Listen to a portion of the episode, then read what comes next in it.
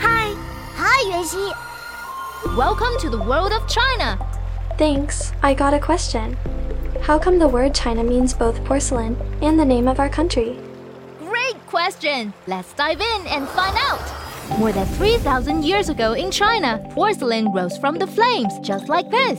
Oh, look at these.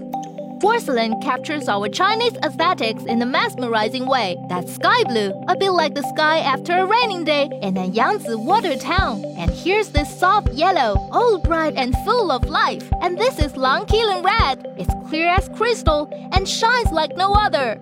Is that a piece of straw sticking out of this porcelain cup? Surprise, right? Chinese porcelain isn't just for plates, bowls, and tea stuff. Artists get crafty, making pillows, vases, pen holders, incense burners, and toys too. These diverse forms of porcelain all start from kaolinite. Four to 3,000 years ago, proto-porcelain just looked like bronzeware. Later, porcelain glazes became more varied. Down south, Celadon took the show, and up north, white porcelain was the star.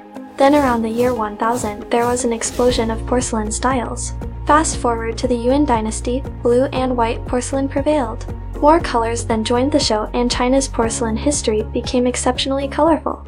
Chinese artists treat porcelain like a canvas. Look at this one. It's showing monk Xuanzang's journey to the west. They sometimes also portray folk tales, poems from the Tang and Song eras, and lucky mythical creatures like me. They even did drawings of stories from Greek and Roman times. Across the ages, porcelain became a hit worldwide thanks to the maritime Silk Road. European royal families and aristocrats treated porcelain as treasure. Some even tried making their own porcelain vessels. Before Chinese porcelain, they mostly use regular clay pots for everything.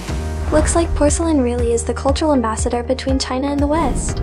Absolutely! Porcelain was among the earliest customized luxury goods that traveled between borders. Back in the Ming Dynasty, Europeans began customizing their family crests on porcelain, and the European style even affected how some Chinese porcelain looked. Now you get why porcelain and our country share the same name in English.